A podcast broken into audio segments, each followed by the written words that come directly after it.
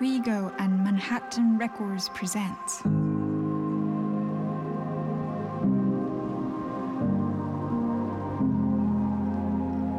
Beyond the Music.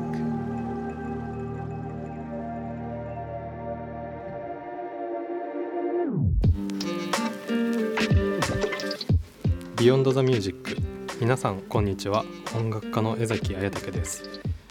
私たちの身の回りにあふれているさまざまな音楽。この番組は音楽を通じて社会を捉えるをテーマに各界さまざまな領域の専門家をゲストに迎えてお送りしています。本日のトークテーマは芸術と経済。アーティストとお金という切っても切れない問題。古くは宮廷や教会名家などの存在によって創作のための経済が担保されていた時代がありました。そこから録音技術や放送配信技術などの技術進化とともにそういった創作はこう産業になっていったわけです。まあそうした産業化の過程で確立された大きな経済構造は制作コストの低下や中間介在の意味の問い直しによって崩れてきて、えーさらなる変容を遂げようとしています。デジタルアート仮想空間を活用したメタバースなどの新しい表現手段事業機会も続々と出現している中で過去と未来に感性を研ぎ澄ませ芸術と経済の関わり方について考察していきますゲストにお迎えするのは音楽家であり株式会社ユートニックの代表である常田俊太郎さんですどうぞよろしくお願いしますよろしくお願いします。常田です。はい、えー常田俊太郎さんとは、えーミレニアムパレードという、えーバンドであったりまああとキングヌーっていうバンドであったりでご一緒してるんですが、はい、あの僕のソロ作でもバイオリンを弾いていただいたりと、はい、そうですね。いろんなとこでご一緒してますが最初はなんで僕は本当にバイオリンを弾いている人っていうところから入ったんですけど ねはい、まあもともと弟の大輝がやってるバンドをずっとサポートをしてたりする中で、あの江崎彩武っていうやつがいるっていうのはだいぶ昔から聞いてはいたんですけど、まあ実際あったのはどうだろう。なんかのでも作品で一緒になってその後えっと綾武君のまあ本のプロジェクトに呼んでもらってみたいなところから徐々になんか一緒に動くことが増えてきて、まあ、最近ではもう大輝よりよく合うかなみたいな 感じにはなって、大輝よりよく合ってるんですか、はい、合ってるんじゃないかなと、はい、思いますけど。そっか、はい。そうですよね。まあ多分本当作品上では割とこうご一緒してたんでしょうけど意外と対面で会うっていうのは本当3年前とかですかね。ですよね。うん、まあなんか作り方としてこうそれぞれが弾いたものとかを入れてとかっていう、かなりリモートで合わずにも そうですね。どんどん。進んでいくみたいな作り方だったんで、はい、なんか存在は結構前から知ってました。けど、いやそうですね。はい、まあまあそんなところでなんですが実はその音楽家以外の活動もされているということで。そうですね。もともとビジネスのバックグラウンドもあって、はい。まあ、そっちでもあのエンタメとかアートとかの、まあ、関わりを今最近は結構持っていて、まあ、それこそあの、まあ、スマホのアプリを作ったりだとか、はい。YouTube とかそういうコンテンツをプロデュースしたりっていうところで、まあ、少しこう裏方というんですかね、うん。あの動きも、おまあ、かなりしていて、まあ、音楽の方もやってるっていう感じで、まあ、かなり幅広くというか、はい。ちょっと何をやってるのかだんだん自分でもよく分かんなくなってくるんですけど はい関わらせてもらってますね。まあ、でもそのアプリを作ってらっしゃるっていうとなんかまあいろんなタイプのアプリがあるかなとは思うんですが、まあ、基本的にはそのああの音楽アーティストだったりと関わりのあるそうですね、まあファンクラブみたいなものは昔からあったと思うんですけど、まあそれをもう少しこうアップデートするようなことができたらなと思っていてもともとあのゲーム会社さんとかの仕事もよくやってたんですけど、まあ、そういうちょっとゲーム的なこうこう、まあ、コンテンツと、まあ、そういう、まあ、音楽とか、まあ、のを組み合わせてちょっとこう新しい体験を作ったりとかあーみたいなことができたら面白いのかなと思って、えーまあ、そういうアプリを作ったりしてますかね。うんなるほど。はい。いや本当アーティストとしての活動と、まあ、アーティストを支える経済っていう部分をかなり行き来していいらっしゃるというようなそうですね。はい。まあもともとどっちかというとビジネスの方をやってたところにこう音楽の活動がどんどん増えてきたっていう、そんな感じですけどね。なるほど。はい。まあ結果的に今そういう感じのはい動き方になってますかね。はい。はい。それでは早速お話の方を聞いていきたいと思います。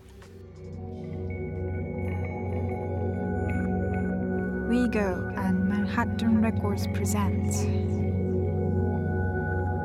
Beyond the Music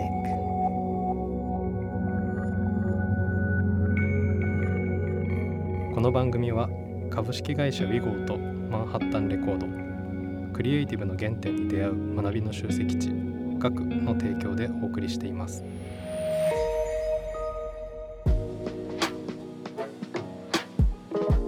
ということで本日のトークテーマ「芸術と経済」をお送りしていこうと思います。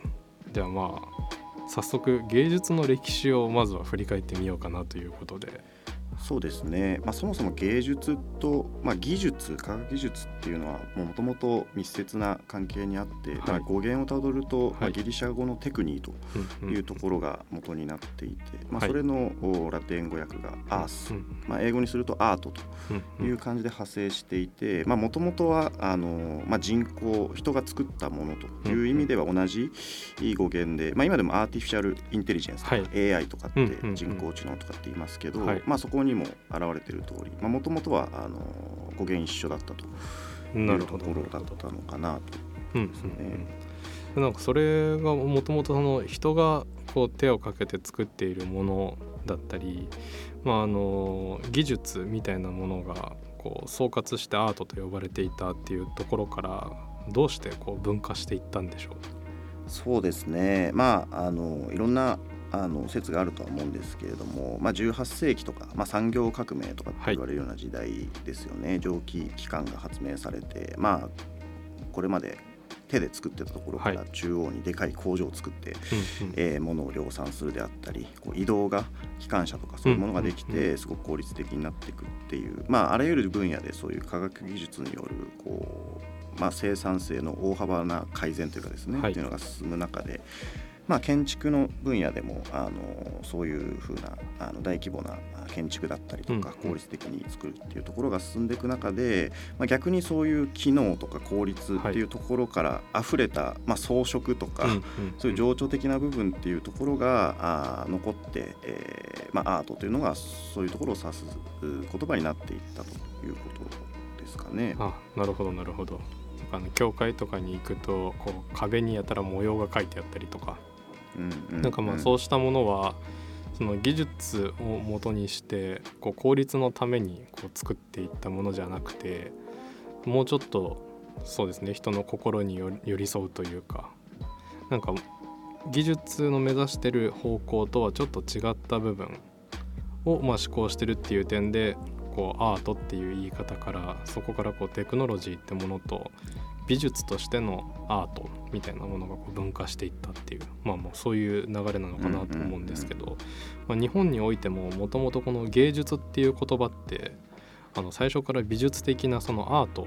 の訳語として登場したわけではなくてこのリベラルアーツってあのいろんな学問領域をこうまたいでいるようなことのことを指しますがの訳語だったらしいんですよね。そうなのでもともと英語のアートも日本語の芸術もなんか広く人間のこう知識とか技術とかの相対としての、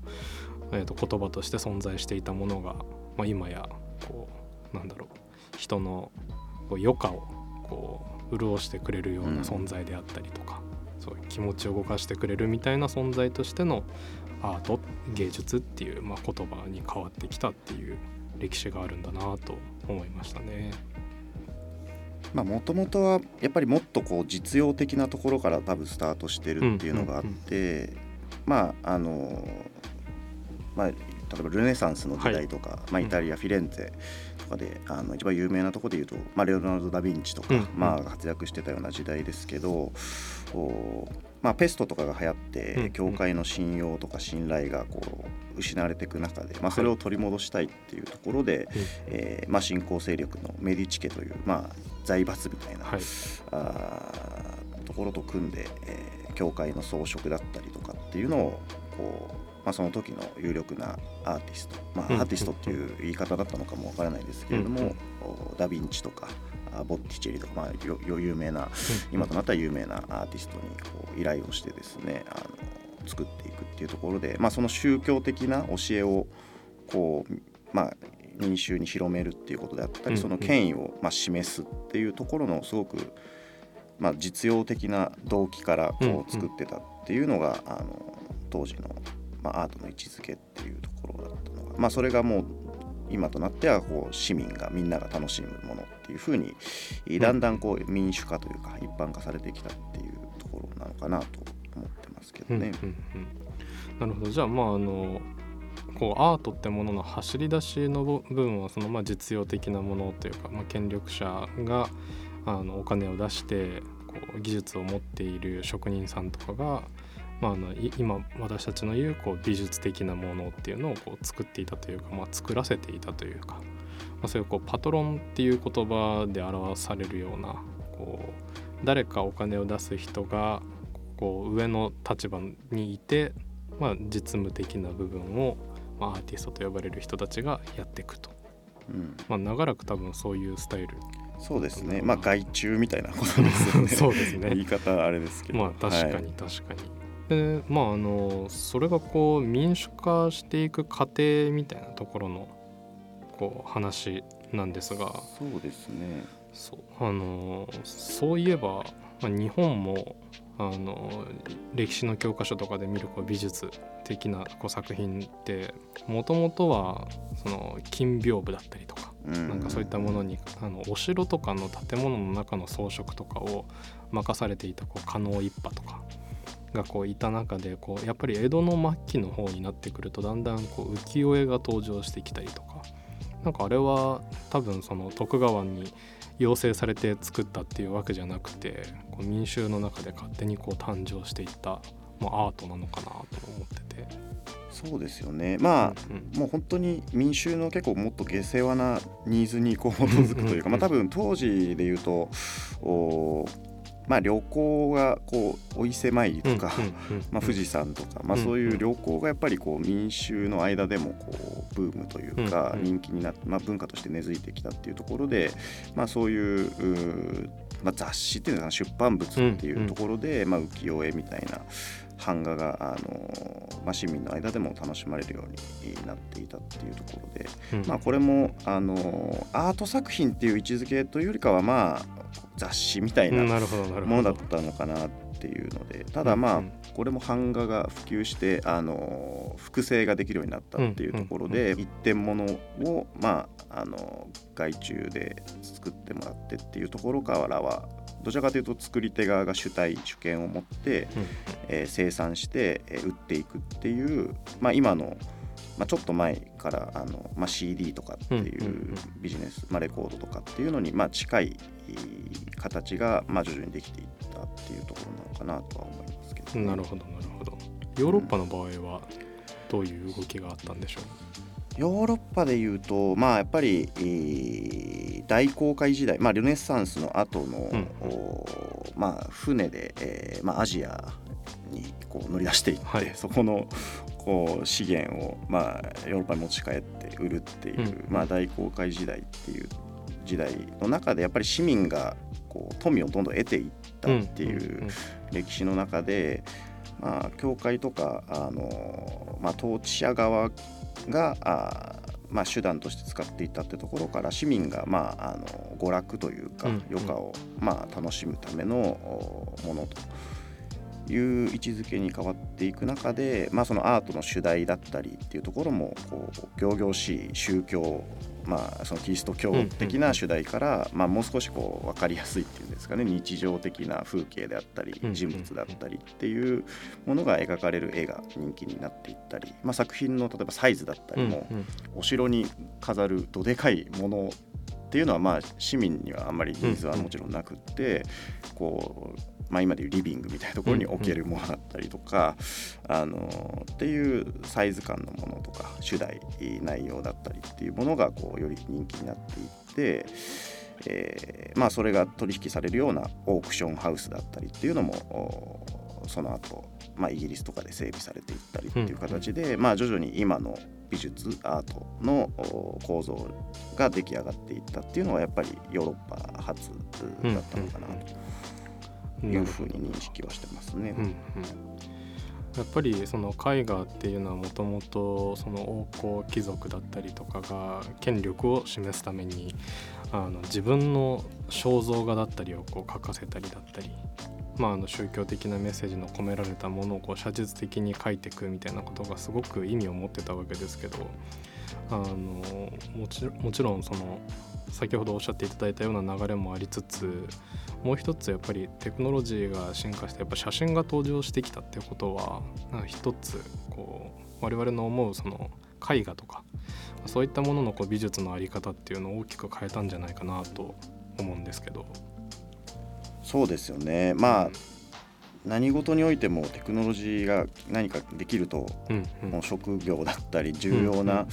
あの素養みたいなものが変わっていくっていうのはあるのかなとは思っていて、うんうん、まあ、写真っていうのは絵を描く人にとってはかなりの多分競合というか当時で考えると、うんうん、いやこれこんなん出てきたら俺の仕事なくなるやろみたいなことだったと思うわけでまあただそこであの絵を描くっていう職業が全くなくなるってことはなくって、うんうん、まあじゃあもっとこういうところにこう意味を見出していこうっていう頭というか発想につながっていってまあアートが進化していったっていうことで、うんうん、まあその写実的な再現性の高さじゃないところにこう価値の軸が移っていってっていうのをこううまく乗り越えてちゃんとアートがこう今日に残っていったっていうことなんだと思うんですよね。うん。いや面白いですね。本当写真の技術が登場してからは、まあ、印象派的なその、ね、全然見えている風景とは違うこう心象風景的なものをこう描く作家が出てきたりあるいはこうフェルメールみたいにカメラを使ってその工学的な正しさみたいなものを担保しつつより精巧な絵を描いていった人たちもいるわけでなんかこうテクノロジーにどう立ち向かっていくかっていうのをこうその時々でこういろんな立ち回り方があるなっていうのをね、うん、感じたところですがあの音楽の話にこう進むとそのベートーベンもこのテクノロジーをうまく使った音楽家だなっていうのは一つ思っていてあのちょうどベートーベンが登場したタイミングはもう印刷っていうのが大衆化したタイミングであの自分の楽譜をこうたくさん出版できるようになったんですよね。だからそのベートーベンまでの時代っていうのはそのパトロンにずっと支えられて音楽活動をやっててパトロンが踊るための音楽をこう作らされていたんですけどそこからこう民衆からお金を取れるようになるっていう風にモデルが変わるとえじゃあもう本当に自分の作りたいものを作ればいいじゃんってことであの印刷を技術を用いてこうパトロンのから独立していくっていう方向を志向したのはこう初めての存在だったのがこのベートーベンだったなっていうのを今思い出しまして、うん、うん、まあそれもかなりのイノベーションというか、うん、いやそれ出しちゃったらダメでしょみたいな風に思う人もね当然いたんだと思うんですけど、まあでもそれによって自分まあ本当に世界中というかにその自分の音楽が広がるというか、まあ、演奏してくれればそこで聴いた人もベートーベンの存在を知るようになるっていうところで、まあ、今でいうなんかライセンスビジネスじゃないですけど、なんかそこの権利を解放することでこうより広がってあのいくっていう、まあなんだろうな今でいうと例えばなんかファンアートとかもこうまあ、創作したい人が自由に書いてそれで広めてくれることで、あのとかっていうのもあるし、なんか一見すると音楽をこうなんだろう紙にまあ、見える化してしまって、それ広まることでこう自分が演奏することの価値が下がっちゃうんじゃないかみたいなことってあると思うんですけど、まあ、そこをこううまく使ってこうよりこうユニバーサルな存在にしたっていう意味では確かにかなり大きな出来事だったのかもしれないなっていうのは想像できますよね。うんうんいや本当こうアートがこうみんなのものにこうなっていった過程ではアーティストがこういろんな形でそのモデルっていうのを模索してたわけなんですけども、まあ、あの最近ってそのアートでお金を稼ぐ方法っていうのはこう実に多様化してきているなっていう印象がありまして特にこの音楽業界だけ見てみてもこの30年で大きく様変わりしましたよね。そうですね。もう30年前っていうと、うんうん。多分 CD うんがもう全盛期の時代で、はい。うんまああの本当にミリオンセラーが連発していたし、まあそれをお CD レンタルとかをして、うんうん。あの行くモデルみたいなところもまあみんな僕もあのレンタルショップで借りて、ね。はい、あのよく聞いてましたけどね。っていうのもあの今はもうレンタルショップ自体もかなり撤退するみたいなところも増えてきたりとか、CD のプレイヤーももうみんな持ってなか僕も持ってないですけど。僕も僕も持ってないですね。はい、聞けなかったりとか、うん。まあただ家に CD はあるんであ,、うん。あるんですけどね。なんかこう開けずに置いとく 飾っとくものみたいな、うん。グッズみたいな感じで、まあ、一応残ってはいますけど、うん。まあもう本当にうんあの、まあ、このポッドキャストを聞いてるアプリとかもうん。音楽を聴けたりすると思うんですけど、うん。まあ、そういう風な感じで、えー音楽を買う一個一個こう自分のものにしていくというよりかはそこにアクセスしていくっていうような考え方に変わってい、えーいきましたよね。うん。そうですよね。なんかもう CD ってメディアがあってそこからこうデジタル化してって、まあ、一時期配信っていうスタイルがあってでそこからこうストリーミングっていう流れがあったんですけどもうこのもうデジタル化して以降っていうのはもう実質その配信っていうのをやってた時からもうそのストリーミング的な考え方みたいなのはもうあったはあって。うん。そうそう。って考えるとやっぱこのもう物じゃなくなったっていうタイミングからがやっぱ大きな分岐点だったなっていうのはこう思っているんですが、まあ、あのこの流れ今その映像だったりとかゲームとかの分野だったりでももうなんかその配信とかストリーミングみたいな業態ってもう溢れるように出てきてるなと思ってて。そうですね、まあ自分のものに所有するっていうところから、まあアクセスするっていう風な考え方になってきていて、まあ、あとはやっぱスマートフォンがまあ当たり前なんですけどうんうん。大きいっていうか、もうワンタップでいつでも決済できて、そのアプリケーションももうダウンロードできてっていうので、えーまあこれまでだとやっぱり物を買ってそれをじゃあ、まあ、聞くなり遊ぶなりうん。見るなりして、まあ、じゃあ追加で何か買ってもらうって言っても、まあ、物理的にこうできないわけですよね。でそこでこうワンタップでなんかボタンをパパンと押したらうん。うん。あのすぐにお金払えて、うん。えーコンテンツもあのアクセスできてっうん。てなってくると、まあ、逆にそれだったらもう一旦無料で何でも遊んでもらって、うん。うん。うん。えーまあ、さらにあの遊びたい人は追加でお金払ってねっていう方が、うん。うん。うん。まあ、ユーザーも、まあ、お試しできる分広がるし、うんうん。えーまあ、そこからあのビジネスを広げていくことも簡単というか、うん。あのいつでもどこでもそれができるような環境がやっぱ整ってくると、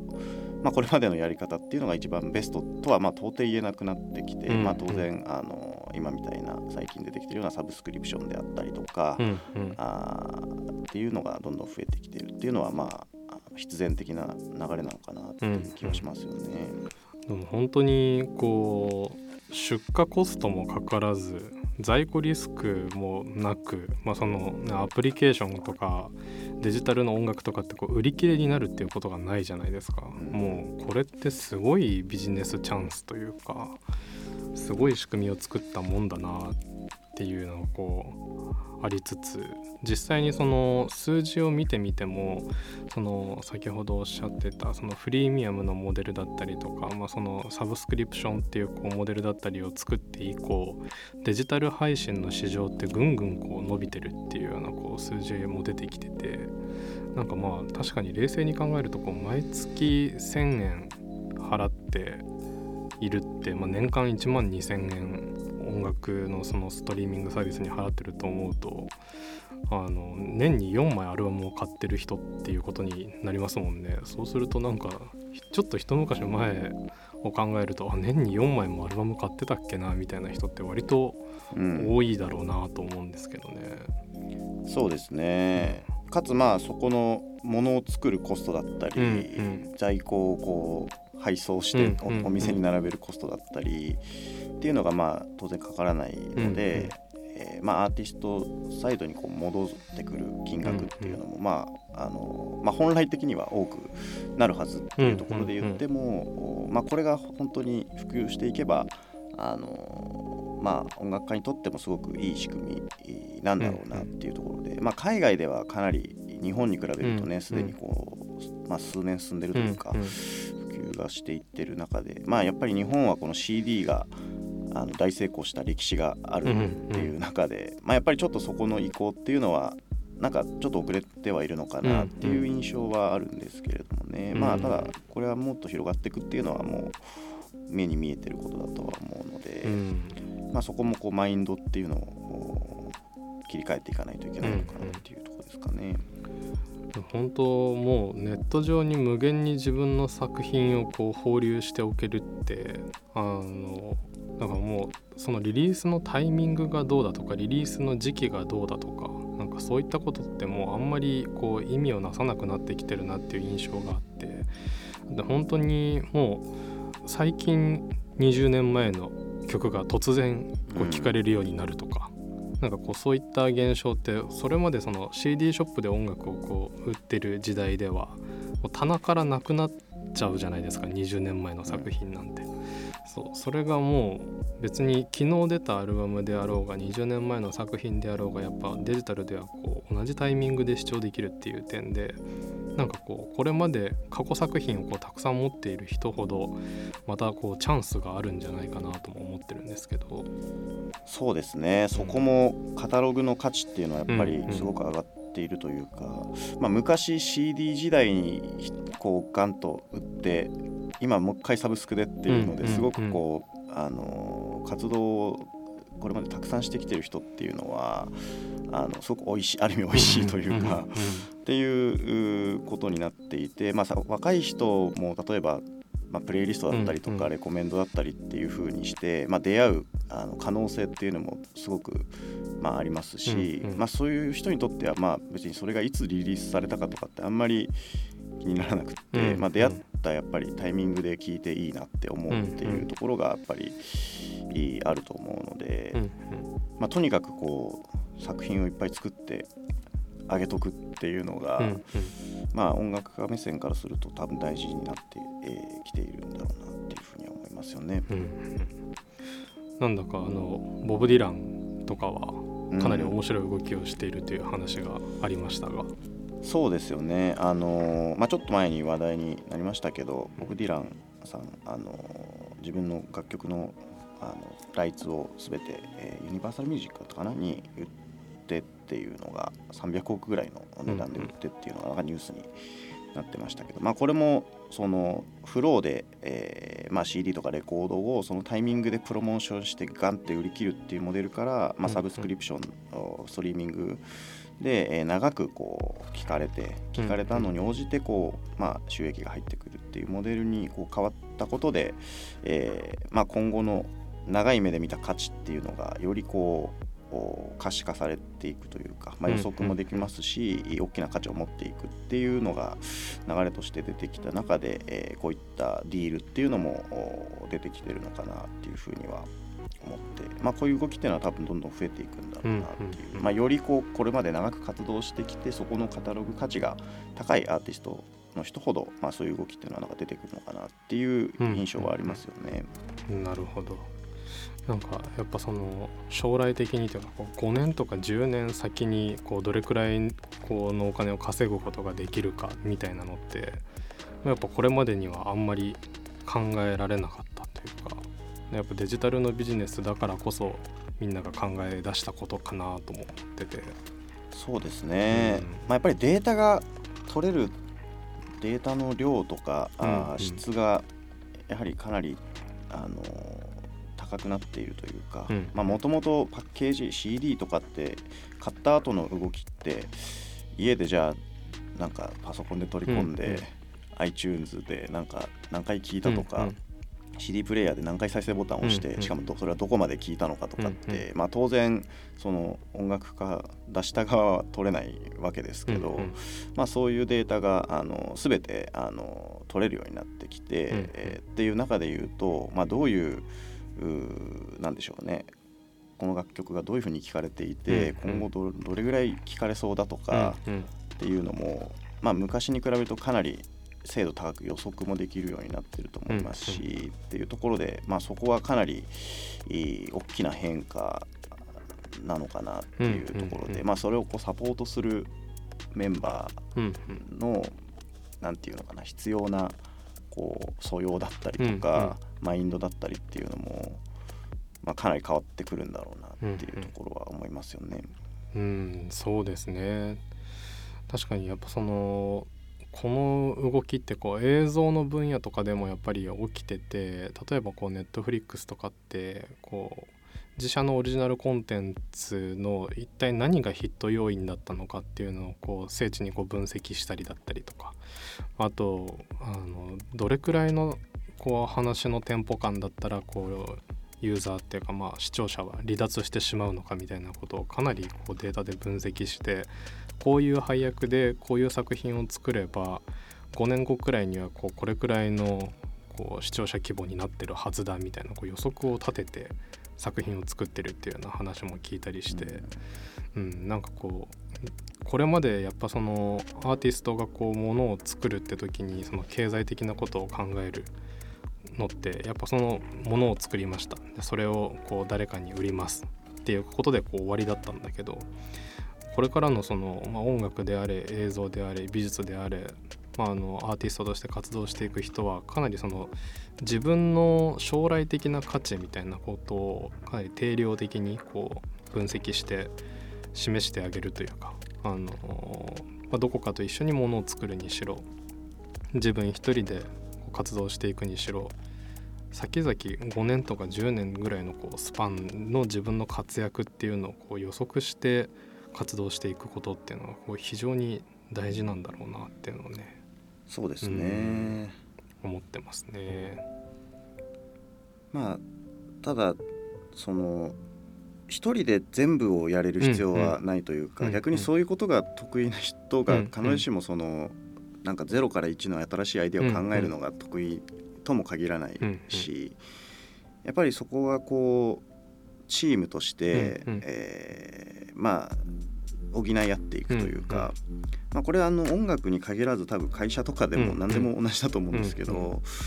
まあ、そこの役割っていうものがあの非常に多様なものが求められるっていう、やっぱりそこ、まあ、データだけで割り切れない部分って絶対うんうん。残るし、逆にそこの価値も高くなっていくというか。っていうのはあるのでまあなんかそそそういう01を考えるとか、うんうん。あのなかなかこうデータで生み出せないところの一歩を踏み出すところを担う人っていうのはやっぱり絶対に必要だし、まあ、そういう人をただそれだけだとなかなかあの広まらないだったりとか、うん。こう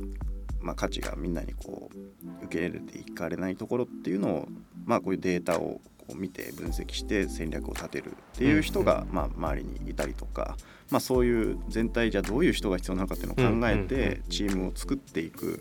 まあ、そういうバランス感を持っている人だったりとか、うんまあ、そういう感じで、まあ、チームを作って、えーまあ、ここぎ出していくというか、っていうのがまあすごい大事ですし、まあ、それはすごい大きな規模のチームじゃなくてもうんすごくできるようになっているっていうのはすごくこう、まあ、夢があるっていうか、うん。あーいうところかなと思いますよね。うん、本当にだから必ずしも、まあ、音楽の場合だとこうメジャーデビューをするっていうのがこう一つこう、まあ、目標というか走り出しのにおけるそのゴールみたいなところはこうあったわけですけど、なんか必ずしもそういう形を取らずとも、まあ、データの分析をする人だったり、まああのまあ別にこのクリエイティブのディレクションをする人だったりとかをこうすごく少数精のチームで組んでもう走り出していくってことも全然可能になってきてるっていうような時代ですね本当に。そうですね、もう全然そういう大きな組織に属さずに、うんまあ、ヒットを出したりっていう事例も、まあ、どんどん増えてはきているので、うんうんまあ夢あるなっていうそうですねね夢ありますねはいかなり、うん、Rigo and Manhattan Records presents Beyond the Music.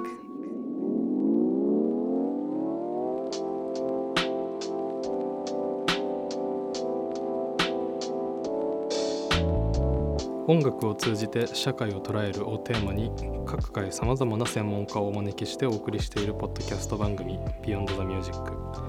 本日のトークテーマは芸術と経済でした。いかがでしたでしょうか？そうですね。この芸術とお経済。まあはい。それを支えるテクノロジーみたいなところっていうのは本当にホットなトピックがまあすごく多くって、うん。まあ、最近だと、まあ、NFT っていうふうに呼ばれるような、まあ、ブロックチェーン上で、はい。まあ、表現される、まあ、デジタルアートみたいなものなんですけど、まあ、これとかはまあなんでしょうね、まあ、ずっとこう一点物の美術だったり音楽っていうものをこう長い間かけてこうひみんなに広めてくるっていう、誰でもどこでも買えるしアクセスできるっていう,、ものからあ逆にこうデジタルなんだけれどもうん。一点物だったりとかっていう、まあ、ある種こうもともとのアートの形っていうものを、まあ、今のテクノロジーとかうん。技術、あのっていうところに合わせてこう再現したみたいな感じですごくこう、まあ、ある種ちょっと戻ってるというか。っていうところもすごくこう面白いですし、うん。まあ、そういう新しいトピックがどんどん出てくる分野なので、まあ、引き続きこうウォッチしていきつつ、まあ、自分でもこういろいろ仕掛けていきたいなっていうふうには思っていますね。はい。なるほど。確かにこの NFT の話はめちゃくちゃ面白くてねもともと一点物だったものをこうデジタルでこう複製できるようになるとまたこう一点物に価値があるっていうようなこう社会の感覚に戻っていくっていうのがねそうですね。すごく不思議な、うん、歴史は繰り返すではないですけど、うん。うん。デジタルだけどこれ一点物なんだっていうのってなんかこう所有欲的なものって満たされるんですかね？まあそこは人によるんでしょうね。なんかそれが何の価値あんのって思う人もまあ多いでしょうし、うん。まあなのでそうこれがこう今後どこまでこう広がるかっていうのも、まあまだ確定的なのはうん。未来は分からないっていう状況だとは思いますけども、うん。まあでも一部ではねかなり値がついたりっていうのも出てきてるのでね。はい、面白いなとは思ってまうん。いやすけど、僕もこうい世界に1枚しかないレコードみたいなのをねこうリリース